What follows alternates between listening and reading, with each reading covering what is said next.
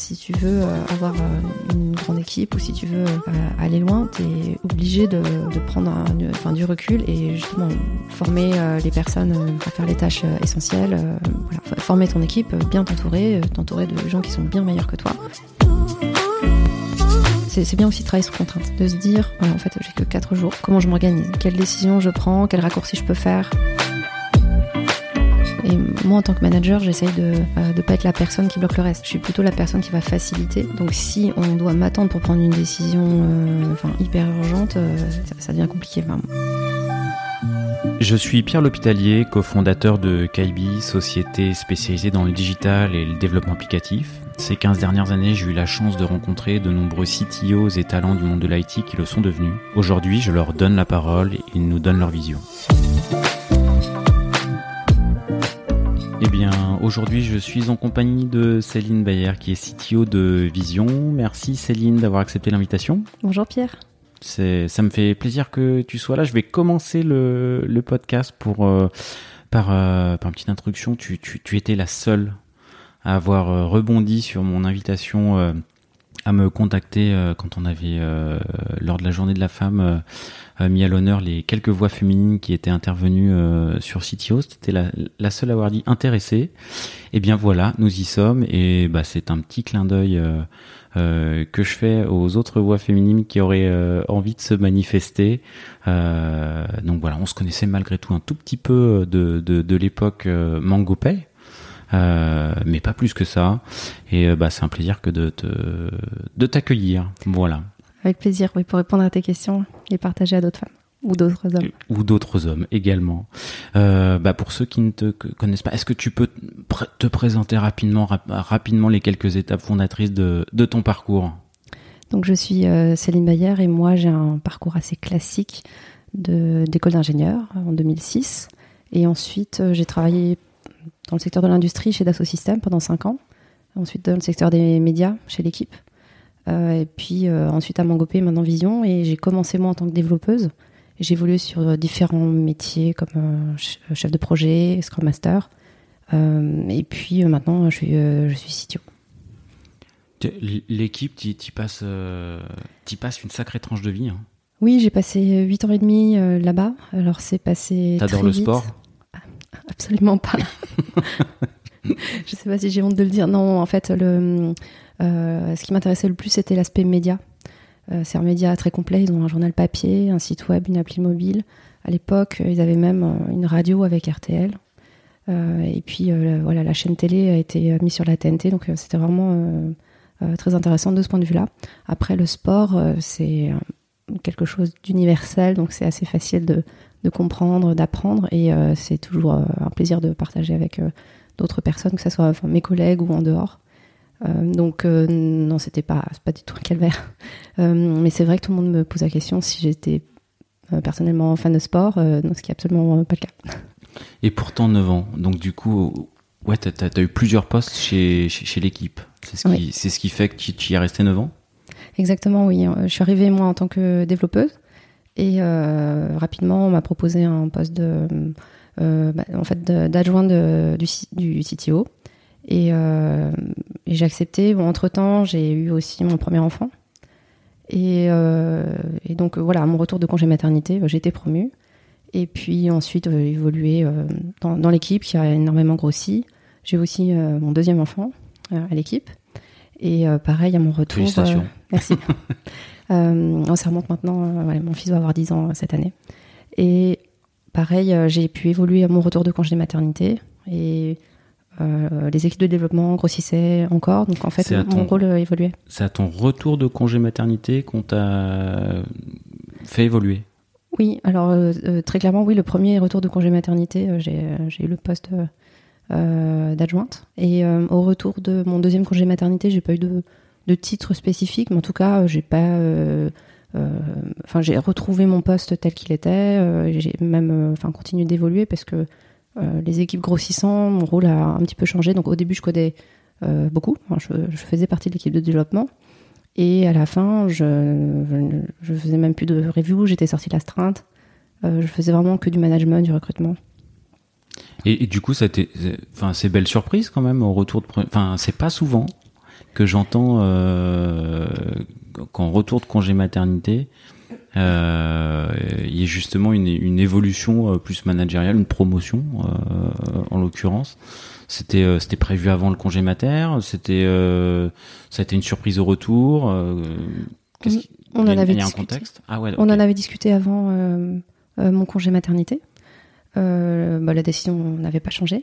Euh, je me rends compte effectivement qu'autour de moi, il y a peut-être eu des, des, personnes qui ont, enfin, qui n'étaient pas dans euh, ma configuration. Pour moi, enfin, en fait, c'était naturel. Je me suis même pas posé la question. Ils vont, ils, vont revenir sur leur décision. Enfin, pas du tout. Pour moi, c'était ça, ça, allait se faire en fait. Ça allait se faire, ok. Quand, quand, on quand on s'est contacté euh, au démarrage, tu m'as dit, euh, là tu as parlé de tes, tes deux grossesses et tu, tu m'avais dit bah voilà euh, enfin il y a un sujet que que tu as évoqué, avec moi le fait que tu bah tes enfants étaient une vraie source d'inspiration euh, euh, bah, dans ton travail et que tu puisais dans ton travail des choses que tu appliquais dans le contexte perso et vice versa. Est-ce que tu peux, bah, tu, tu, peux donner quelques exemples ou détailler un petit peu ces points-là? Donc effectivement, je me suis euh, rapidement aperçue que ce que j'apprenais avec mes enfants, je pouvais euh, me l'approprier pour le réutiliser dans le cadre du travail, dans le cadre pro. Euh, et inversement, ce que j'apprenais dans le cadre pro, je pouvais le réutiliser à la maison. Donc, un exemple, c'est que je me suis mis à Scrum en 2012. donc voilà, le cliché, c'est les post-it, des tableaux Kanban, des réunions, voilà. Et à la maison, mes enfants, ils étaient très très jeunes mais je me suis rendu compte que euh, un tableau Kanban avec des, images fonctionne très très bien avec des jeunes enfants. Euh, par exemple, tu peux mettre euh, la routine du matin ou du soir sous forme d'image et l'enfant euh, comprend en fait dans quel ordre il doit faire euh, les choses, voilà, se lever, s'habiller, prendre son petit déjeuner, se brosser les dents. Et ça l'aide vraiment à visualiser ce qu'il doit faire et intégrer des routines. Donc ça, t'as un tableau euh, dans le salon, euh, sur le frigo, euh, comment ça se passe? Oui, mais ce que j'avais fait, moi j'avais utilisé la porte. j'avais mis du, scotch, du masking tape pour faire les colonnes. J'avais mis des, des post-it, j'avais dessiné dessus. Et pour les enfants, c'est très ludique, ils adorent. déjà, en fait, faire comme les grands, d'être autonome, de pas qu'on leur dise de faire, faire ça, puis ça, puis ça. Ils aiment bien le faire eux-mêmes. Et comme c'est des dessins, ils comprennent exactement ce qu'ils doivent faire. Donc maintenant, mes enfants ont grandi, donc maintenant c'est des mots. c'est eux qui. Il y a, toujours un tableau. Il y a toujours un tableau. Alors non, il n'est pas mis à jour euh, très souvent, euh, mais de temps en temps, je, je, le remets à jour euh, pour le week-end et ça permet de les embarquer sur qu'est-ce qu'on va faire ce week-end parce que l'idée c'est que tout le monde participe dans la famille. Donc à la fois mon fils, s'il veut aller au skatepark, il va mettre un post-it skatepark. Si ma fille, elle veut faire du ah, jardinage, ah, sympa. Euh, elle dit qu'elle veut faire du jardinage, moi je dis euh, je veux faire la lessive par exemple. Et donc les enfants comprennent qu'à un moment en fait j'ai cette tâche-là à faire, que je ne serai pas disponible. Éventuellement ils peuvent venir m'aider. Et c'est très visuel et comme ça tout le monde est un peu content euh, dans le week-end. Ok, et tu as plusieurs colonnes, bah, envie, in progress. oui, exactement, comme, oui, un, tableau Kanban comme on, on peut en voir d'assez classique. Euh, voilà, tout doux, en cours, euh, euh, terminé. Et puis on a aussi des tas de post-it, bon, des idées qu'on pourrait faire plus tard, ou en tout cas pas ce week-end là. Et donc ça permet aux enfants aussi de s'exprimer et de, de libérer un peu de frustration parce que des fois ils ont envie de faire des choses, mais c'est pas possible de le faire tout de suite, ou ça nécessite de, nécessite de la préparation ou du temps. Et donc bah, je leur dis, bah, j'ai bien compris ce que vous vouliez faire, mais on va, va, le faire un petit peu plus tard. Mais j'ai pas oublié, c'est juste qu'on peut pas le faire maintenant.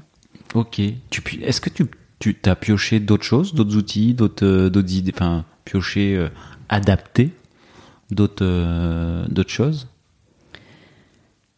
Alors c'est vrai comme je suis dans le monde de la tech, mes enfants ont accès à beaucoup d'outils, beaucoup d'écrans, et mon fils rapidement, bon peut-être un petit peu cliché, ma fille aussi maintenant, je leur ai montré un petit peu comment on peut faire de la programmation, donc sans dire que c'est de la programmation comme nous on le fait euh, au travail. Mais euh, voilà, l'esprit euh, logique. voilà, mon fils est un robot qui peut programmer. Je leur ai montré Scratch. Ah, sympa. Maintenant, ils sont, sont, plus grands. Ma fille a 8 ans, mon fils va avoir 10 ans, donc ils sont, c'est plus simple sur l'ordinateur. Ok, ok, ok.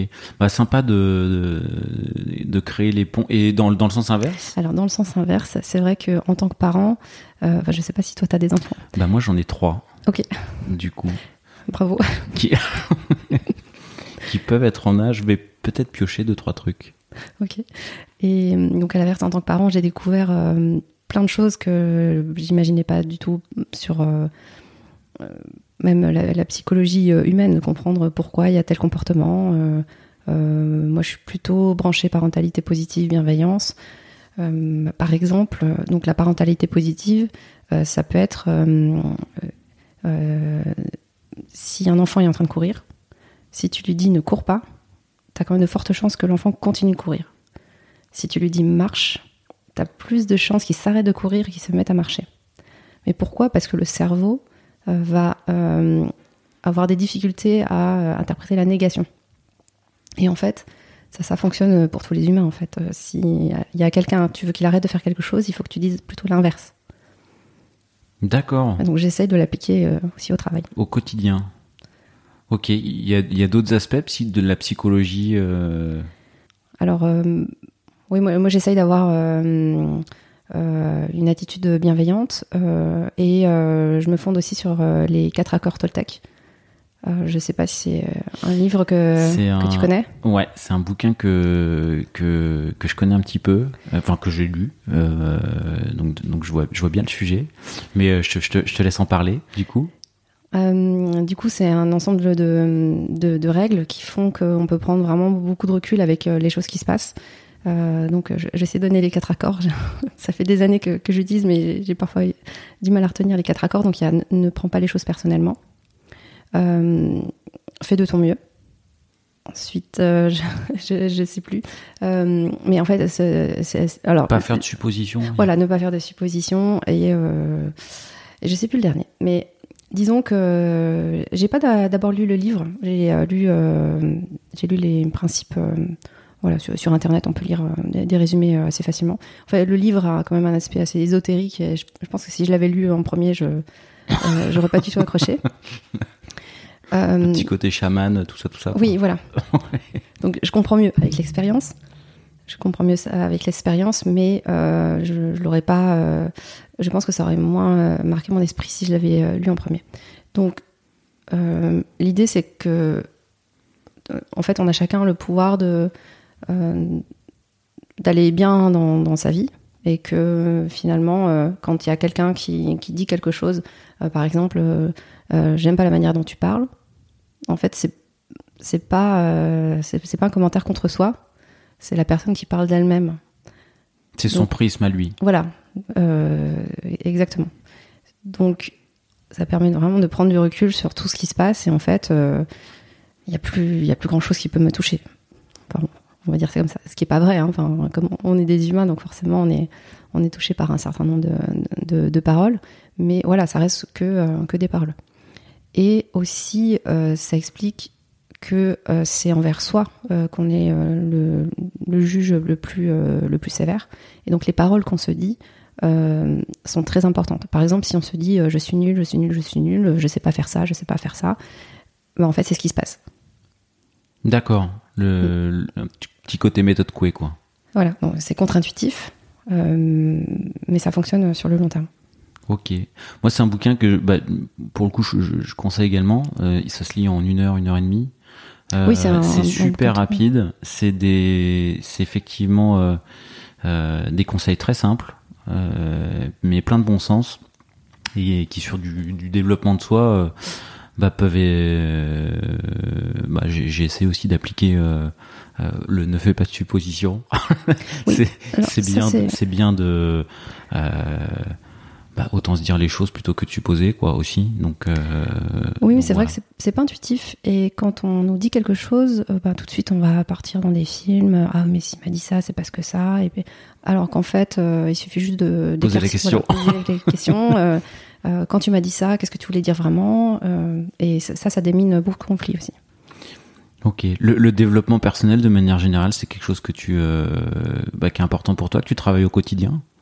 Alors, au travers de lectures au travers de de d'appliquer certaines lectures? Alors je dirais pas que je travaille au quotidien. J'ai pas un entraînement tous les matins. Je fais pas de miracle morning en me disant je vais faire mon, mon entraînement de développement personnel. C'est plus voilà une manière de vivre. Et c'est vrai que j'essaie de, de, me renseigner sur qu'est-ce que je peux faire différemment, qu'est-ce que je peux faire, qu'est-ce que je peux faire de mieux pour voilà pour que ça se passe bien. Euh, je, pense à un autre exemple de qu'est-ce que j'ai appliqué euh, qui vient des enfants euh, au travail. c'est tout ce qui est CNV, communication non violente. Ouais. j'ai remarqué en tout cas avec les, enfants. Alors ça ne marche pas toujours quand un enfant est complètement en crise. tu peux essayer de, le raisonner avec des mots tout doux, ça ne marche pas toujours. mais en tout cas, ça permet de s'exprimer, d'exprimer des besoins euh, alors je vais te donner un exemple euh, plutôt à la maison. Euh, si on dit oui, encore tes, chaussettes sales qui traînent dans le salon, ça, ça énerve tout le monde. Ça énerve la personne qui le dit, ça énerve la personne qui le reçoit. Alors que la CNV, tu vas d'abord exprimer ton, ton émotion et ton besoin, et puis tu essaies d'arriver à une solution gagnant-gagnant.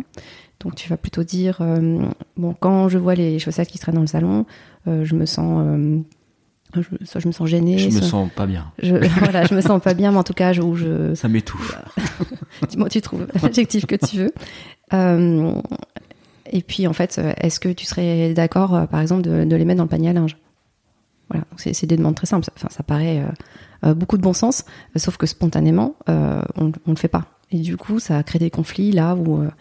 Euh, où ça pourrait être résolu très, simple. plus simplement et, et plus doucement. Quoi. Voilà. Donc là, je donne l'exemple des chaussettes dans le salon. Bon, ça peut être aussi des exemples dans des code reviews. Euh, quand on ah, fait... dans une code review. Alors par exemple, ça donne quoi dans une code review? Dans une code review, euh, tu peux tomber sur une ligne de code où tu dis mais euh, enfin, jamais, oh, jamais faut faire ça. briquet, des choses comme ça. Voilà.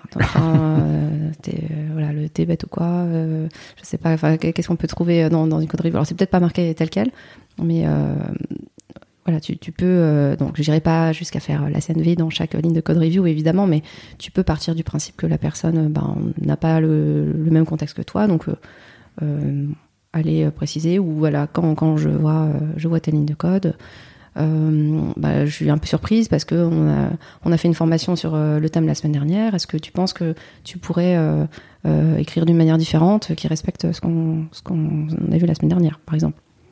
Ok, c'est effectivement plus doux que. Euh, c'est de la merde. Voilà. ok, ça apporte sans doute plus de résultats, effectivement. Euh, ton premier poste de CTO, c'est chez Mango? Alors chez MangoP, j'avais le titre de Deputy CTO parce que la, CTO, euh, c'est leur aimé. Et en fait, je suis arrivée pour la remplacer sur un congé maternité. Et puis finalement, je suis restée plus longtemps parce que je suis restée plus de deux ans chez MangoP. Et le titre de Deputy CTO, c'était euh, finalement c'était un équivalent de Head of Dev, on va dire Head of euh, Engineering peut-être, euh, voilà, VP Engineering. D'ailleurs, la personne qui m'a remplacé est VP Engineering. D'accord. Mais voilà, on a trouvé ce, bah, ce terme pour pour que je prenne la suite de, de du poste. Donc elle, je, enfin, alors je vais laisser sa place bah, au Comex parce que moi, en tant que député CTO, je m'étais concentrée euh, voilà, sur euh, les équipes euh, de développement. Et elle, elle continuait de gérer data, ops et puis QA. Donc le poste était plus, plus restreint, sauf qu'il y avait eu beaucoup de personnes qui sont arrivées, donc il y a eu quand même une grande part de management. Ok, et alors du, du coup, quand, quand tu arrives, tu, tu reprends le périmètre complet de l'or, et quand elle revient, tu te focuses sur la partie dev, en gros? Oui, c'est ça. En fait, je suis arrivée fin 2019, euh, donc c'était juste avant euh, les grèves de décembre 2019 et puis ensuite le confinement de mars 2020. Sympa. Euh, ce qui était absolument, bah, évidemment, pas prévu. Et, donc j'ai commencé les premiers mois à la prise de poste, donc j'avais les, les quatre équipes. oui, quatre équipes au départ. Il y avait Data, Ops, il y avait deux équipes de dev. Et donc quand le confinement euh, est arrivé, euh, on n'a pas arrêté les recrutements, donc on a continué euh, des nouvelles personnes. Puis Laure est revenue de congé maternité juste au moment du déconfinement. Et c'est là qu'on s'est posé la question, d'abord si on pourrait travailler ensemble, parce qu'on n'avait jamais travaillé ensemble. La passation du début s'était faite sur 10 jours. Donc on a, on a commencé à travailler un petit peu ensemble, et puis après, ça, comme ça a matché, je suis restée et euh, on, s'est réparti euh, les équipes. Donc moi, concentré plus sur les équipes de développement API et l'autre équipe de développement qui fait les services autour de l'API. Et puis, les équipes ont vraiment grossi. Quand je suis moi arrivée en 2019, il y avait une vingtaine de personnes à la tech. Et quand je suis partie fin 2021, il y avait au moins 60 personnes à la tech. Alors, on a repris l'équipe QA qui au début était rattachée à produit. Euh, mais même sans ça, euh, juste sur les équipes de dev, il y avait euh, même pas 10 personnes, je pense, quand j'étais arrivée en 2019 et quasi une trentaine de personnes fin 2021. Et alors, quand tu y arrives, en fait, t'es pas dans la perspective de rester, en fait. T'es dans la perspective de ça va être court, je suis sur un remplacement. ça change des choses dans la manière d'aborder le poste? Alors oui, c'est vrai, j'étais vraiment venue dans l'esprit. Euh, en fait, même au tout départ, euh, je cherchais pas euh, un poste de, de, CTO. C'est vraiment un, hasard. moi, je voulais faire que du coaching agile au, départ. Ah, marrant. Et puis finalement, on me propose ce poste de remplacement de CTO. Et là, je me suis dit, ah bah, pourquoi pas, parce que ça ressemble beaucoup à ce que je faisais à l'équipe. Donc bon, je serais peut-être plus dans mon élément, effectivement, que de recentrer sur du coaching agile. Et euh, surtout la référence de Mangopé, euh, pour moi, ça me, ça me parlait énormément. J'avais déjà entendu parler de, de la boîte, euh, de Céline Lazor, donc j'avais très envie de, de les rejoindre. Alors du coup, pour ceux qui ne connaissent pas, Mangopé, ça, ça fait quoi? Ça propose quoi? Quelle est l'offre? Alors Mangopé, c'est une API B2B de paiement. Alors peut-être que les gens connaissent un petit peu plus Litchi, qui est un service de cagnotte en ligne. Ouais et euh, qui a été créé en 2009 et pour euh, payer euh, et recevoir enfin recevoir des paiements et payer. je, reçois Clément Charteau demain soir. Ah bah voilà bouclé. Bouclé donc pour pouvoir payer avec donner de l'argent sur Litchi ou recevoir de l'argent de Litchi il y a une brique de paiement derrière. Donc c'est une API de paiement qui est MongoPay. Et ça a été créé avec Litchi et ensuite sorti ils ont créé le, euh, le produit Mangopay à partir de, de Litchi, donc c'était en 2013. Donc euh, c'est voilà, c'est une API de. C'est une API de paiement qui permet de. Ok, ça marche. Moi, je, je, reviens quand même sur, sur ce, ce, contexte qui est pas si fréquent de d'arriver euh, CTO sur un remplacement parce que c'est vrai que j'ai toujours l'impression euh, euh, quand un CTO arrive et se projette, enfin sur un poste dans la durée, Bon, il y a, aussi une envie de, souvent il y a une envie de bah poser sa patte, euh, changer des choses. là, je pense que l'objectif c'était assurer une continuité, euh, continuer de recruter euh, avec des filtres qui vont être des filtres, des exigences qui vont être ceux que l'or aurait pu avoir. c'est pas du tout la même posture en fait. comprend comment vous avez fait votre passation? Et puis d'ailleurs, il n'y a pas forcément une passation toujours euh, euh, quand c'est pas pour un remplacement comme ça euh, court. Là, là, j'imagine la passation, ça a été un moment fort. Comment ça s'est passé Comment t'assurer la continuité? Donc c'est complètement vrai ce que tu dis hein, quand tu arrives en, tant que remplaçant, c'est pas la même chose que si tu arrives et le, poste est carte blanche pour toi. on, a, on, a, eu la chance d'avoir une dizaine de jours de passation ce qui est mieux que pas du tout. Ouais. Mais c'est vrai qu'en 10 jours, euh, voilà, comprendre déjà euh, qui est qui, qui fait quoi, quels sont les projets importants, euh, qu'est-ce qu'il faut continuer de, de, suivre. Et moi, le, parti pris, c'était oui plutôt la, la continuité d'activité. C'était pas forcément de tout révolutionner ou de laisser ma patte absolument. C'est c'est plutôt que quand l'or revienne, bah, ça se soit pas arrêté comme ça d'un coup. Euh, mais que ça continue et qu'elle puisse reprendre les, euh, chantiers euh, qu'ils auraient, qui auraient avancé en, son absence. Et mais c'est vrai que comme je suis restée après, finalement, finalement j'ai pu embrayer sur voilà, une, une, réorganisation des équipes, voilà, faire des chantiers un petit peu plus longs parce que quand on sait qu'on ne reste que quelques mois, c'est difficile de d'imposer des, des, nouveaux chantiers qui seraient peut-être pas continués ou enfin, qui seraient faits différemment euh, ensuite. As, euh, une fois que tu t'es projeté plus dans la durée, euh, tu as, initié quoi comme chantier de réorganisation des équipes? Qu'est-ce que tu as proposé? Enfin, qu'est-ce qui. Ouais, voilà. alors, une question très claire de ma part. bon, avec le recul, ça paraît assez évident. disons que l'équipe de développement API, c'était moins d'une dizaine de personnes, mais une équipe avec autant de monde, c'est ça, ça, devient compliqué les, interactions. C'est le moment où tu splits en deux équipes agiles. Moment, voilà, c'est le moment où on, split les équipes. Donc les, les, questions se sont posées, mais comment on fait pour splitter? Parce qu'on travaille sur un monolithe Comment on peut partager le code ensemble? Est-ce que on suit le découpage qui a été fait des équipes côté produit? Euh, bon, donc euh, j'ai plutôt euh, pris le, enfin, la décision de suivre l'organisation produit, qui suit aussi, je ne sais pas si tu as entendu parler de la loi de Conway. oui, sur un épisode qui est pas encore sorti, mais tu, mais je, vas-y. Oui, non, enfin très simplement, c'est que l'organisation de ton, ton produit euh, enfin, si tu veux que ton produit soit d'une certaine manière, tu peux organiser tes, équipes de cette manière-là. Euh, donc, si tu as différentes briques sur ton produit, euh, tu peux faire des équipes qui vont représenter ces briques-là. Et c'est une façon plus naturelle. Enfin, disons que si tu as une équipe qui est organisée différemment, bah, ça va se refléter sur ton produit. D'accord, il y a une sorte de miroir entre organisation des équipes et organisation du produit. Oui, voilà.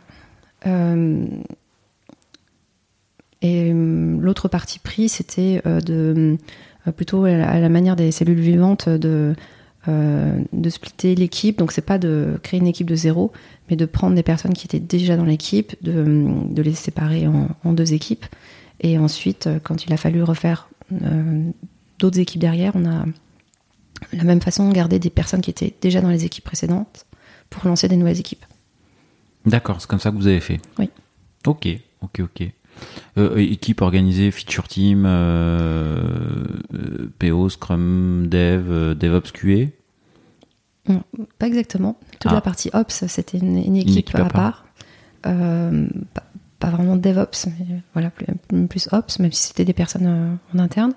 la QA était intégrée, en tout cas dans toutes les cérémonies avec les. Enfin, il y a vraiment une, une grande entraide entre les équipes euh, QA, produit euh, et, dev. Et euh, côté produit, il n'y a pas de PO vraiment chez MangoPay. c'est des, des, PM, donc c'est Product Manager. Donc en fait, ils gèrent le produit de, bout en bout, de la discovery jusqu'au delivery. D'accord, ok. Et, petite question, parce que toi, tu avais eu une, des une casquette de coach agile, et c'était ce que tu recherchais avant d'arriver chez MangoPay. Est-ce que quand on est des petits CTO et qu'on a eu une casquette de coach agile, on, on, a un rôle de coach, on, se met opérationnellement en tant que coach agile dans, la réorganisation de l'équipe, ou est-ce qu'on prend plutôt du recul? Comment t'as fonctionné? Alors, euh, je me suis déjà dit, bon, je suis pas un ayatollah de, l'agilité, donc je, vois des choses, mais ça veut pas dire qu'il faut, tout changer, il faut faire tout parfait. C'est pas grave, tout va bien bien se passer. Euh, par contre, je restais à disposition des équipes quand il y avait des, questions plus ponctuelles. Ou, je me souviens de l'équipe data qui m'avait posé la question de Kanban, Scrum, Scrumban. donc j'avais fait quelques petits entretiens pour, euh, euh, pour évaluer ça. Donc on, a, on avait eu un échange. maintenant, oui, enfin, concrètement, en fait, dans ton quotidien, t'as pas du tout le temps de faire coach agile et c'est pour ça que il y a des métiers qui font vraiment que ça. Euh, donc voilà, je me suis dit, si euh, il y a des choses à, améliorer, voilà, je, lance des perches. Euh, je, peux venir en conseil, mais je vais pas être dans l'opérationnel à mettre en place de l'agilité ou de, mettre en place tous les changements de ce côté-là.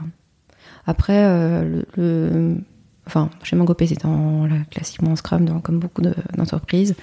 Euh, sur des sprints de deux semaines. Enfin, ils avaient déjà une maturité. Voilà, une euh, maturité. Les équipes étaient auto-organisées, le Scrum Master était tournant. Enfin, ça, euh, ça fonctionnait. Ça roulait pas mal comme ça. Ouais. Ok. Est-ce qu'est-ce qui te qu'est-ce qui te fait qu'est-ce qui fait que tu pars de MangoPay du coup? Alors moi, c'est vrai que je me suis dit, bon, ce serait bien d'avoir un, nouveau challenge. Il y a Vision qui m'a contacté euh, en proposant. Ah, on t'a contacté quoi. Tu cherchais pas plus que ça et, euh, une opportunité se présente. Alors après, oui, c'est vrai que j'ai toujours été ouverte à d'autres opportunités. Euh, voilà, j'avais eu aussi un contact avec une startup qui s'appelle Kiligi, qui est une appli pour le bien-être des jeunes.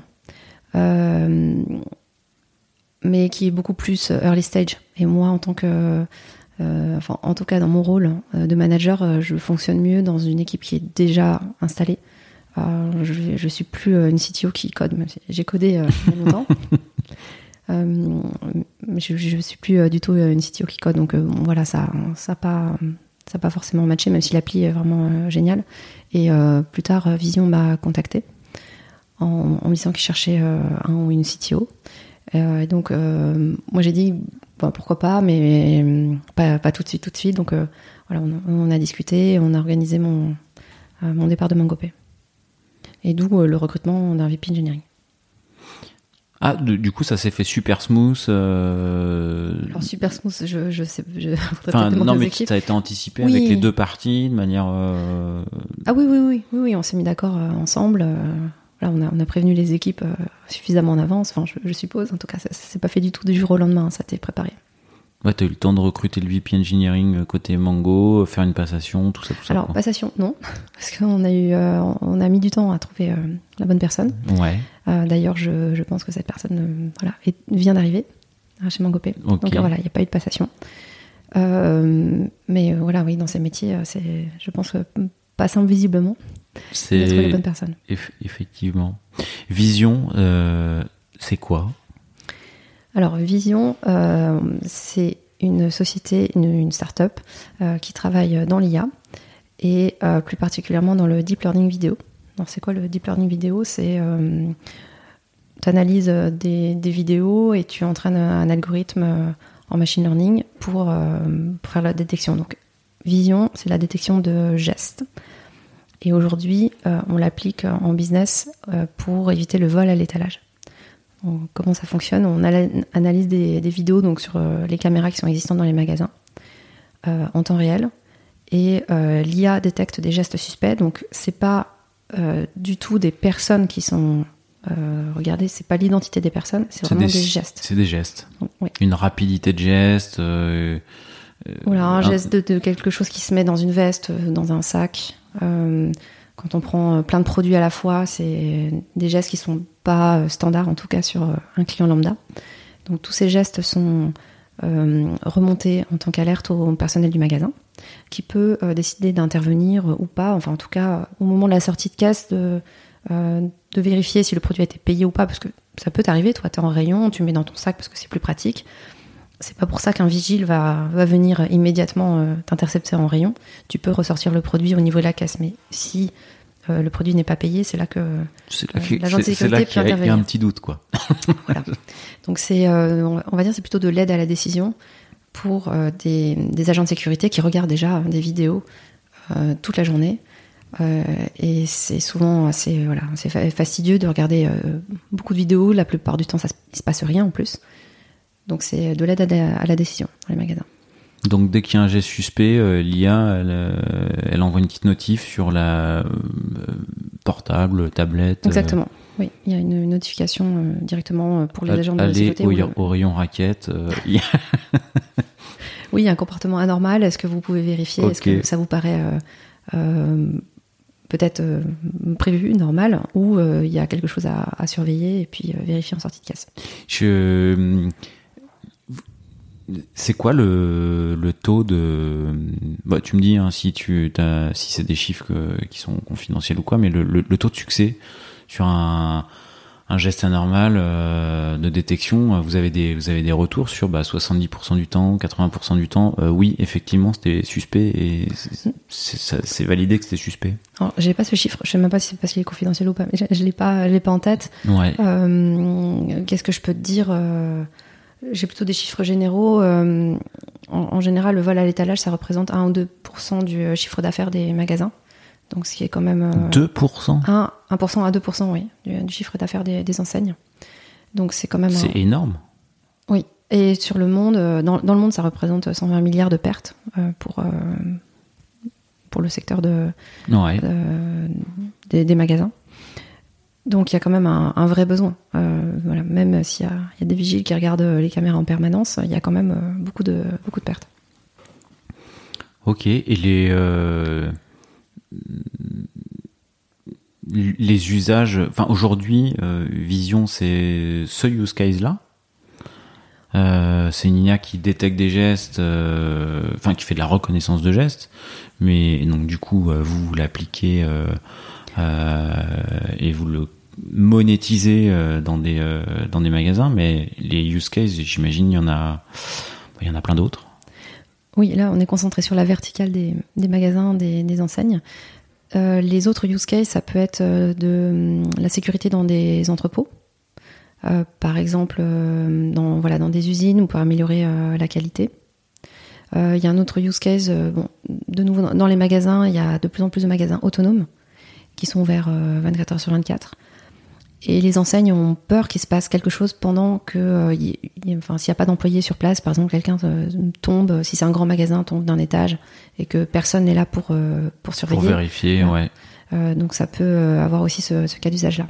Et aujourd'hui, en tout cas, on est concentré sur la verticale du vol à l'étalage, mais effectivement, le, deep learning vidéo est applicable à, enfin, ah. la reconnaissance de gestes, en tout cas, est applicable à plein de, de use cases. Donc potentiellement, effectivement, enfin, si l'IA fonctionne bien, elle est commercialisée en magasin, euh, potentiellement ça ouvre le champ des possibles euh, à plein de business et beaucoup, beaucoup, beaucoup de projets euh, pour toi, quoi. Exactement. du coup, tu disais, tu avais été en, relation avec une boîte qui était trop early stage. Vision, c'en est où? Ton périmètre de poste, c'est du coup, c'est quelle taille d'équipe? T'es en phase de scale, pas phase de scale alors Vision s'est créé en 2018, euh, donc ça fait presque 4 ans. Ouais. Euh, et là, il vient d'avoir une levée de fonds de 10 millions, donc on est en série A. D'accord. Et euh, quand je suis arrivée en début d'année, il y avait 5 personnes dans l'équipe back-end. Il y a aussi une équipe de, deep learning, mais moi je, suis concentrée sur la partie back-end. Donc c'est toute la partie qui va mettre en production l'IA, exploitation en magasin. D'accord, ok. Donc oui, on est en phase de scale, on, on recrute Beaucoup ou pas beaucoup, tout est relatif, mais l'équipe va doubler déjà euh, d'ici fin juin. Euh, on a commencé des recrutements. Euh, donc moi, mon périmètre en, tant que CTO, c'est voilà, s'assurer que le produit fonctionne en production. mais j'ai aussi la partie DSI, on va dire, voilà, toute l'informatique interne. finalement, il n'y a pas vraiment de personnes dédiées, donc je me plonge, euh, je me plonge là-dedans aussi. Ça correspond à quoi l'informatique interne? C'est tout. La paye, euh, alors, non, la facturation. Non, j'en suis pas encore à gérer les, les SaaS de, des, outils transverses. C'est plutôt l'onboarding des, des nouveaux arrivants. tu dois leur fournir du matériel, donc gérer toute la bureautique. ah, la bureautique interne. du helpdesk si besoin, les VPN, le wifi, le routeur. Euh, Donc ça, c'est tout nouveau, ça oui, alors j'ai toujours euh, euh, baigné dans des, dans, comment dire, dans des sociétés où j'étais pas très loin de la DSI. Donc, voilà. donc j'avais des collègues qui étaient dans, dans ce périmètre-là. Mais c'est vrai que c'est la première fois où je, je dois gérer. je dois gérer ça en direct. Oui, quand, quand je suis arrivée, peu de temps après, on a déménagé locaux. Euh, finalement, c'est moi qui ai dû commander le routeur, euh, commander les bornes Wi-Fi. Euh, je, je m'y attendais pas. Après, c'est pas, pas grand chose, c'est pas, c'est pas grave et c'est intéressant. c'est vrai que je, je m'attendais pas à cette partie du poste. ouais, mais les déménagements de locaux, c'est pas anodin en fait, hein, en termes de d'infra, de réseau, de, enfin ouais, il y a du boulot derrière quoi. Hein. Oui, oui, oui. C'est vrai qu'on c'était peut-être pas, pas super anticipé, mais enfin moi-même j'avais pas forcément posé de questions. Euh, quand on a déménagé, pour moi, euh, je sais pas, tout était tout était fait. Et en fait, pas du tout. Je me, euh, c'est la première fois que je, je vais dans une start-up, enfin aussi petite, maintenant qui est plus si petite que ça, parce que vers octobre on était 20-30 probablement. maintenant on est, je pense, 80, ouais, à peu près 80 personnes. Oui, on est en phase de scale, là, Voilà, donc quand tu es 20-30 personnes euh, en octobre, bah, euh, avant la levée de fonds, donc tu pas forcément énormément de moyens, enfin, tu, tu calcules vraiment où est-ce que tu veux mettre euh, tes investissements. Et donc là, maintenant, on est dans, dans une phase très différente où il y a une levée qui a, qui a, eu lieu, on recrute beaucoup, donc il faut voilà, s'industrialiser, changer un peu les, les, manières de faire. Et il y a d'autres Bon, du coup, ça, c'était un angle mort du poste. Il y, a eu d'autres surprises, euh, challenge, euh, euh techniques ou pas, d'ailleurs bah, Pas surprise, mais euh, on va dire challenge. Ça toute la partie hardware, ça me replonge dans des, des sujets que j'ai vus, mais il y a vraiment très très longtemps, parce que l'IA va fonctionner sur des, GPU. Donc là, on doit faire des, configurations machines. En fait, on, envoie des serveurs configurés dans les magasins. Et donc, il faut choisir la bonne taille de, de, machine, de GPU, de CPU, de RAM à mettre à l'intérieur de la machine pour que l'inférence puisse tourner. donc c'est vrai que euh, je, ne m'attendais pas vraiment. Enfin, maintenant, ça paraît logique, hein, évidemment, mais euh, voilà. Euh, Damien, l'un des cofondateurs, m'a expliqué comment dimensionner. un serveur. Et donc, maintenant, je, je suis capable de donner un avis sur ok, il y a tel, tel revendeur qui propose telle configuration. C'est quoi ton avis? Est-ce que ça va tenir le nombre de caméras qu'on veut mettre dessus ou pas? J'allais te demander comment tu avais fait pour te mettre à jour, mais alors du coup, c'est le, c'est directement le cofondateur qui euh, s'en chargeait avant que tu arrives et qui t'a fait, euh, qui t'a donné le vernis, qui t'a permis de te plonger dedans en fait.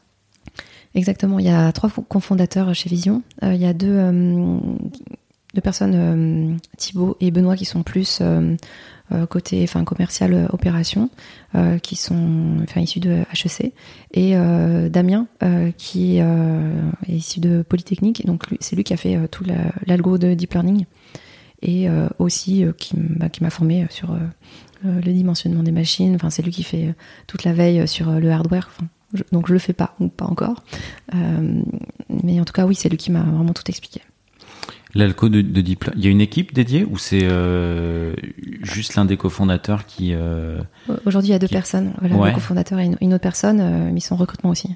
Oui, parce qu'en fait, toute la partie R&D est hyper importante pour Vision. Enfin, c'est le produit de, bah, c'est ouais. Oui, donc c'est pareil, ils recrutent. C'est pareil, ça recrute. Oui. C'est quoi les stacks techniques côté back-end et côté côté deep learning du coup? Euh, alors, c'est principalement du Python. Ouais. Euh, ensuite, on a un tout petit peu de front sur quelques interfaces en, React. Euh, voilà, principalement.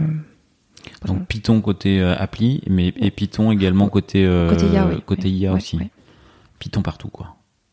Oui, le, choix était fait déjà avant que j'arrive. C'est un choix assez classique hein, dans, tout ce qui est data. Dans tout ce qui est IA. Data et même web, après, c'est assez classique. C'est très, très, très souvent. Euh, très très souvent Python. Mais c'est vrai que c'est un challenge parce que moi j'ai commencé dans le monde PHP. Euh, euh, à l'équipe c'était PHP À l'équipe c'était PHP, chez Dassault Systèmes aussi j'utilisais du PHP. C'est vraiment ma techno de, de, base. On va dire. Ouais. Euh, et ensuite, euh, côté MangoP, c'est du C donc absolument rien à voir. Rien à voir même dans le monde, enfin j'étais pas du tout dans le monde Microsoft. Euh, maintenant, ça n'empêche pas parce qu'il n'y a pas que le langage qui, euh, qui fait le post, tu as aussi plein d'autres briques, hein. par exemple euh, euh, le, le, message broker en RabbitMQ ou de, enfin, du, du, Redis, de la base SQL. Enfin, il y a, voilà, y a des briques que, que j'utilisais déjà avant, même si on change de langage, ça, me, ça me parle beaucoup. Et pareil, là, chez chez Vision, on utilise aussi RabbitMQ, Redis. alors là, c'est du PostgreSQL, mais. Donc tu, tu, tu, tu retrouves tes petits sur certains, certains sujets. Quoi. Donc, effectivement, je ne code pas en Python, même si j'ai quand même regardé euh, des code reviews, j'ai quand même fait des remarques euh, euh, qui, ont, qui ont été enfin, pertinentes. Après, je demande toujours qu'il y ait une autre personne qui relise parce que je connais pas encore tout le système, donc c'est mieux qu'on soit plusieurs à, à, mettre un œil dessus. Code review croisé, quoi. Oui. Euh, ah oui, il y avait un sujet euh, qu'on avait abordé. Tu, tu hum, particularité, euh, t'es à temps partiel. Oui, je travaille pas les mercredis et ça depuis euh, depuis que je suis arrivée chez Mangopé, donc depuis 2019. c'est un choix que j'ai fait pour passer plus de temps avec mes enfants. le mercredi, c'est vraiment que, que les sacré, activités, ouais. que les activités des enfants. Et puis finalement, j'arrive à m'organiser sur les quatre autres jours et euh, je me trouve, moi, beaucoup moins fatiguée. Enfin, je n'étais pas spécialement fatiguée avant, mais euh, ça permet d'avoir une coupure dans la semaine. Alors, euh, c'est vrai que les équipes sont pas forcément habituées. Donc, au début, il faudrait expliquer. Je serai pas là mercredi. Ah oui, c'est vrai. Et ça fonctionne? T'es pas, dérangé, enfin, pas dérangé? On t'appelle pas? Il n'y a pas de parce que c'est vrai, on, on associe souvent un, un, poste de direction ou de CTO euh, ou à responsabilité à un poste où bah voilà, tu, tu, peux, tu peux être un peu plus dérangé. Euh. Oui, alors évidemment, voilà, en cas d'urgence, on peut. On tu décroches. Ouais, mais, mais ça arrive pas beaucoup. Non, non, ça arrive pas beaucoup. Et moi, en tant que manager, j'essaye de euh, de pas être la personne qui bloque qui bloque le reste. Je suis plutôt la personne qui va faciliter euh, donc si on doit m'attendre pour prendre une décision euh, enfin, hyper urgente, euh, ça, ça, devient compliqué. Enfin, J'essaie de, de, rendre les équipes autonomes, de leur, je ne sais pas comment expliquer, mais je ne dois pas être bloquante le mercredi. Ok, si tu es sur le chemin critique, en fait, c'est en, en, termes d'organisation, il y a un... faut que je fasse différemment. Il y a un problème, en fait. Il faut que je, je, répartisse les tâches, faut que ou je recrute euh, une nouvelle personne, je sais pas. Enfin, euh, oui, je dois pas être sur le chemin euh, critique. Donc, je dis pas que ça arrive jamais, hein. Mais justement, c'est un, un, objectif. Et pour pour toi, c'est signe d'une bonne orga euh, de pas être sur le chemin critique, justement. Oui. oui. Ok. Oui, parce que si tu es dans l'opérationnel et euh, tu es la personne qui bloque, en fait, tu peux jamais prendre de recul et réfléchir à une organisation différente ou à s'améliorer. c'est mon point de vue. Ouais, ouais, ouais, non, mais c'est, euh, euh, je crois que c'est partagé, euh, c'est partagé sur d'autres épisodes. Euh, Olivier Bonnet de Blablacar, je crois, avait dit, voilà, je, une des grosses leçons, c'est savoir ne pas éteindre tous les incendies. Euh, j'ai en mémoire ça. Euh. Oui, effectivement, je, pense que c'est contre-intuitif parce que, enfin, en tout cas, quand j'ai commencé moi à, travailler, j'avais plutôt le syndrome de OK, je peux tout faire, euh, je veux tout faire. Et puis il faut que j'y sois. Il faut que j'y sois, le syndrome du sauveur. mais en fait, ça marche pas du tout si tu veux avoir une grande équipe ou si tu veux aller loin, tu es obligé de, de prendre enfin, du recul et justement former les personnes à faire les tâches euh, essentielles. Euh, voilà, former ton équipe, euh, bien t'entourer, t'entourer de gens qui sont bien meilleurs que toi. Sinon, en c'est, pas possible. Enfin, humainement, c'est pas possible de tout faire. Est-ce que la contrepartie d'un temps partiel, euh, c'est euh, quatre autres journées qui sont euh, assez folles? Est-ce qu'on n'en met pas cinq dans quatre? J'essaie que non. J'essaie que non. Alors, je, je, je cache pas que le jeudi, c'est toujours un peu plus compliqué. Enfin, ça ressemble à un lundi ça ressemble à un lundi où il y, a pas mal de choses qui se sont accumulées. Euh, mais je, pense que c'est bien aussi de travailler sous contrainte. De se dire, voilà, en fait, j'ai que 4 jours. Et, puis j'ai aussi la contrainte des enfants parce que je vais aussi les chercher le, soir. Donc, euh, je c'est pas parce que euh, j'ai une semaine de 4 jours que je reste forcément très tard au travail. Donc, je sais que j'ai cette contrainte de temps-là. Comment je m'organise? Quelles décisions je prends? Quels raccourcis je peux faire? Euh, qu'est-ce que je peux enlever? Voilà. Donc ça permet de prendre des enfin, voilà de, mieux s'organiser je trouve. Toi, ça te permet t'obliger à t'organiser être efficace et ça te contraint à ne pas être sur le chemin de finalement c'est génial. Oui bon après ça, ça, a l'air facile dit comme ça. C'est pas si simple mais oui c'est l'objectif ouais. ok. Et euh, d'un point de vue recrutement euh, quand tu dis, euh, euh, bah vous cherchez, oui effectivement. Mais alors, par contre, c'est 4 5 e ça, c'est pris comment? Enfin, c'est un sujet, c'est c'est pas un sujet? Je l'annonce dès le départ. Ouais. Donc, soit soit c'est accepté dès le départ, soit non. Oui, donc voilà, si, si ça matche pas, bah, tant pis. bye bye. Au revoir. mais bon, disons que sur sur, euh, des, rôles de, de, CTO. Enfin, moi, je reçois beaucoup, beaucoup de, sollicitations. Donc, je, je, pense que le marché est plutôt en ma faveur euh, à poser des conditions, euh, enfin, plutôt que l'inverse. Donc, c'est pour ça que, hum, alors je, je sais pas, peut-être que d'autres personnes auraient un, avis différent, mais euh, pour moi j'ai toujours, enfin tout de suite dit, euh, moi c'est 4 5 e et en fait c'est pas négociable. Et puis de toute façon, je sais, enfin je dois m'occuper de mes enfants le mercredi. Donc il n'y a, y a, pas de sujet. En fait. Voilà, c'est pas possible autrement. Et, et du coup, euh, juste pour avoir un ordre d'idée, à partir du moment où tu tu poses cette condition, euh, je sais pas, il y en a un sur deux, un sur trois, deux sur trois qui disent bon bah effectivement ça cadre pas ou est-ce que finalement c'est assez open quoi? Euh, ça arrive que, que ça cadre pas du tout. Alors, ça arrivait souvent sur euh, plutôt des, des, intermédiaires qui recrutent. Et je pense qu'ils vont même pas poser la ah, question au client. Ok. Euh, et là, pour Vision, oui, c'est une chasseuse de tête qui est venue me voir. Et je, donc à, tout le monde, en fait, je réponds, je suis au 4-5e. En plus, j'étais pas vraiment disponible. À, enfin, la, date de disponibilité. Ouais. voilà. Enfin, si j'étais à l'écoute, mais la date de disponibilité n'était pas connue. Euh, et donc elle m'a dit, ah, bah, je vais, je vais demander à Vision. Euh, et puis euh, j'étais un peu étonnée. Et, ouais, j'étais étonnée qu'elle revienne vers moi en me disant, oui, en fait, c'est possible. voilà. Donc c'est comme ça qu'on a continué le process. Et pour Mangopé, c'était directement sur l'annonce où c'était marqué 60 ah, à 80% possible. D'accord. Donc là, je me suis dit, bon. Bah, Parce que l'or est dans le même cas, en fait, peut-être Non, pas du tout. Je ne sais pas trop pourquoi ils avaient mis ça. Peut-être que. Euh, C'était pour ouvrir les pistes, peut-être. Alors, je pense que ça favorise le recrutement de femmes parce que euh, bon, bah, c'est encore un, cliché, mais c'est souvent euh, des femmes qui euh, qui s'occupent plus des enfants. Je pense que c'est en train de changer parce que moi j'ai plein de contre-exemples dans, mes équipes des papas qui voilà qui passaient beaucoup de temps avec leurs enfants, qui partent tôt. Donc c'est pas que les femmes, mais je pense qu'en voyant une annonce où directement c'est marqué que c'est ouvert à 60-80%, en tant que femme, tu dis, ok, je me projette. On me parle, ok. Ça marche, ça marche, ça marche. on, Céline, on se revoit dans 2-3 ans. Il s'est passé quoi chez Vision? C'est quoi les challenges que tu euh, On fait un fast-forward. Euh, t'es fier T'as fait des choses, t'es es fier de quoi? Tu me racontes quoi dont t'es fier? Alors, dans deux ans, euh, l'objectif de Vision, c'est même, avant les deux ans, hein, ce, qui est, prévu, c'est qu'on aille sur le marché américain. On, est déjà dans, plusieurs pays dans le monde, mais on aimerait bien être euh, leader sur euh, voilà, un, gros marché comme, euh, comme les États-Unis. donc là, qu'est-ce qui se passe? On aura un nombre de magasins énorme. Aujourd'hui, on doit être peut-être à 1000 magasins équipés, ce qui est déjà beaucoup parce qu'il y a un an, c'était possiblement 10 fois moins. Ah, vous faites x10 en, en, un an? Oui, oui. Je, je pense que début, début 2021, il devait avoir équipé 50 magasins. voilà, donc là, on doit être à 1000 magasins. À 1000 magasins, oui. Euh, donc bah, le challenge, c'est qu'on puisse équiper euh, un nombre euh, exponentiel de magasins.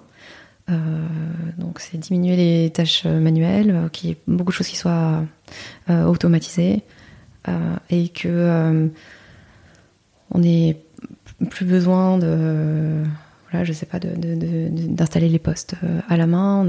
Aujourd'hui, il y a des serveurs qui sont installés dans les locaux de vision. Euh, donc ce serait, ce serait bien qu'on n'ait pas toutes ces étapes manuelles à faire. Euh, ça commence. Hein. tu veux dire euh, cloudifier, du coup le... Alors, pas forcément cloudifier. Enfin, ils ont déjà essayé de faire tourner l'inférence dans le cloud. ça a quand même un, certain coût, donc c'est pas forcément rentable par rapport au business model. Il n'y a pas aussi non, non plus la, la, la, puissance GPU. Maintenant, ça peut changer parce que le cloud aussi évolue, propose des nouvelles choses. Euh, donc voilà, on, s'interdit pas. Donc peut-être que tout sera cloud, je sais pas. Mais euh, en tout cas, qu'on ait des process pour euh, équiper très facilement les. Automatiser l'installation. Oui, automatiser l'installation, oui. Donc, et dans trois ans, peut-être 10 000 ou 100 000 magasins. Oui, voilà. après, la limite est. Et ensuite, euh, bah, sur l'équipe, je pense qu'elle va grandir. Euh, pour moi, elle va pas grandir de manière linéaire avec le nombre euh, de, commerciaux. par exemple, aujourd'hui, on a quand même beaucoup de commerciaux parce qu'il faut aller chercher les clients un par un. Il faut vraiment les appeler, enfin les relancer. donc, on n'a pas forcément besoin d'un développeur à chaque fois qu'on a un nouveau commercial. Maintenant, si on veut attaquer de nouvelles verticales, forcément, il va falloir qu'on multiplie euh, les, équipes. Ok, il y, a, il y a des ambitions d'attaquer euh, des nouvelles verticales, du coup. Oui, voilà, si on, va sur le secteur de la surveillance d'entrepôt, la surveillance de, euh, de, magasins autonomes, oui, il y a des nouvelles choses à faire. Ok, ok, ok. est-ce que, est-ce que, Céline, tu as une phrase, une maxime, un proverbe qui t'accompagne Alors, j'arrête pas de répéter euh, quand il y a un doute, il n'y a pas de doute. Elle est probablement très connue. Celle-là, je ne sais pas de qui elle est.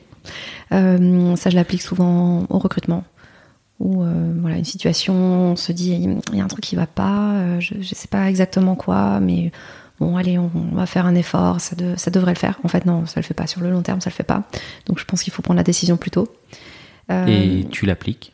Est-ce que ou, est-ce que des fois ah, on se fait avoir? Enfin, avoir. Je suis, pas, suis pas infaillible. Hein, et, après aussi dans l'autre sens, hein. ça se trouve j'ai dit non à des, des, des, occasions, euh, ça aurait pu être très bien, mais euh, voilà, comme j'ai eu un, un, petit doute, je me suis dit non, ben, j'écarte pour l'instant et tant pis quoi. Donc ça, ça t'accompagne, ça t'essaye d'appliquer euh, un, un, maximum. Oui, pour, pour, prendre des décisions plus rapidement, oui. Il y a une autre phrase que je dis souvent, voilà, si, si, on se plante pas, on n'a pas de chance, enfin on n'a aucune chance de pousser. Donc là, voilà, la, la, comparaison avec le, le, le jardinage, mais c'est vrai que en fait, si on fait pas des erreurs, si on fait pas plein de tests, eh ben, en fait, on peut pas euh, grandir, apprendre. Euh, voilà, bah, c'est comme euh, le machine learning. Voilà, il y, a des fois, enfin, on, apprend au fur et à mesure. On est obligé de, tester plein d'algos et et puis ben, à un moment, ça fonctionne. C'est pas grave de tester, de se planter. C'est pas grave, les erreurs, ça arrive.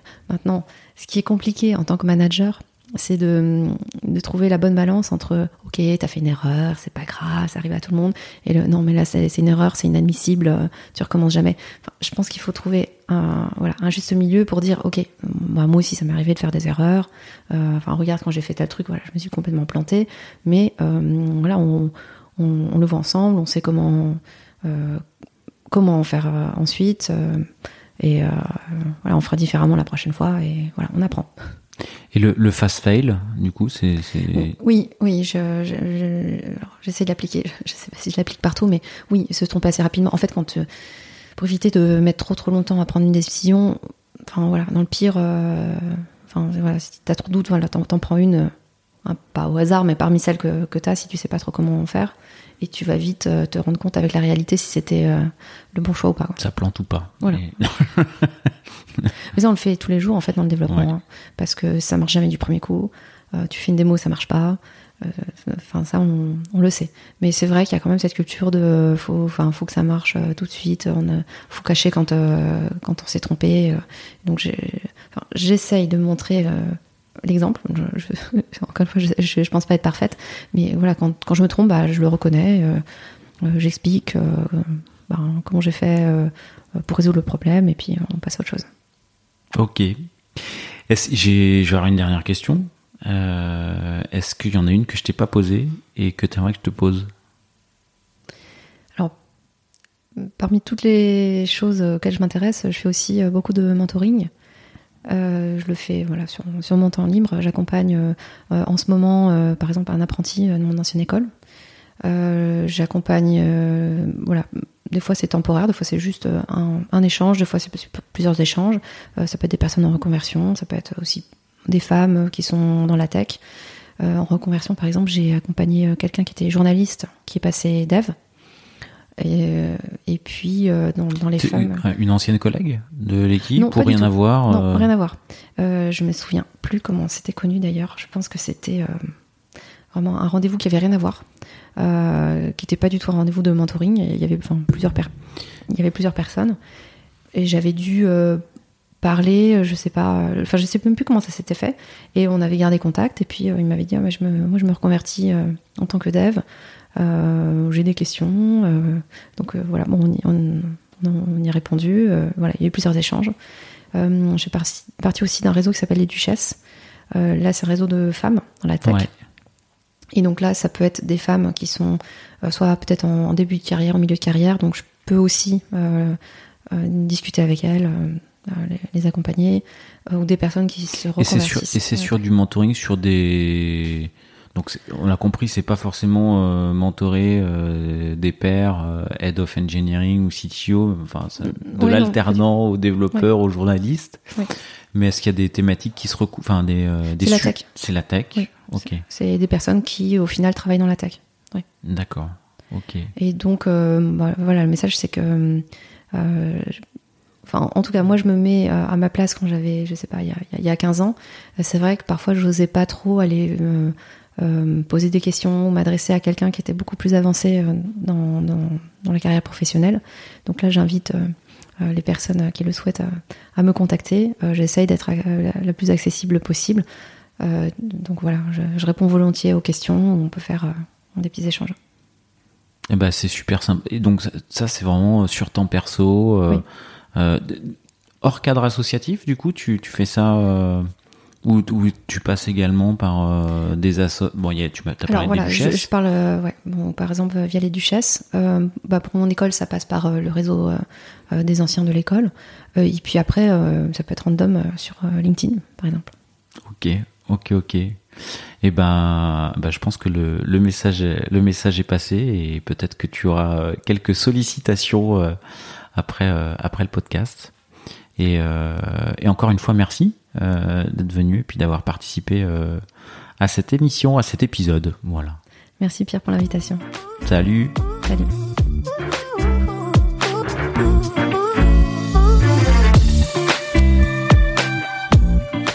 L'épisode est terminé, j'espère qu'il vous a plu et si c'est le cas, c'est le moment de prendre deux ou trois secondes de plus pour euh, deux ou trois clics. Un petit clic pour un pouce bleu euh, ou un petit clic pour un partage aux copains ou un petit clic pour vous abonner euh, et ne pas rater le prochain épisode. À très bientôt!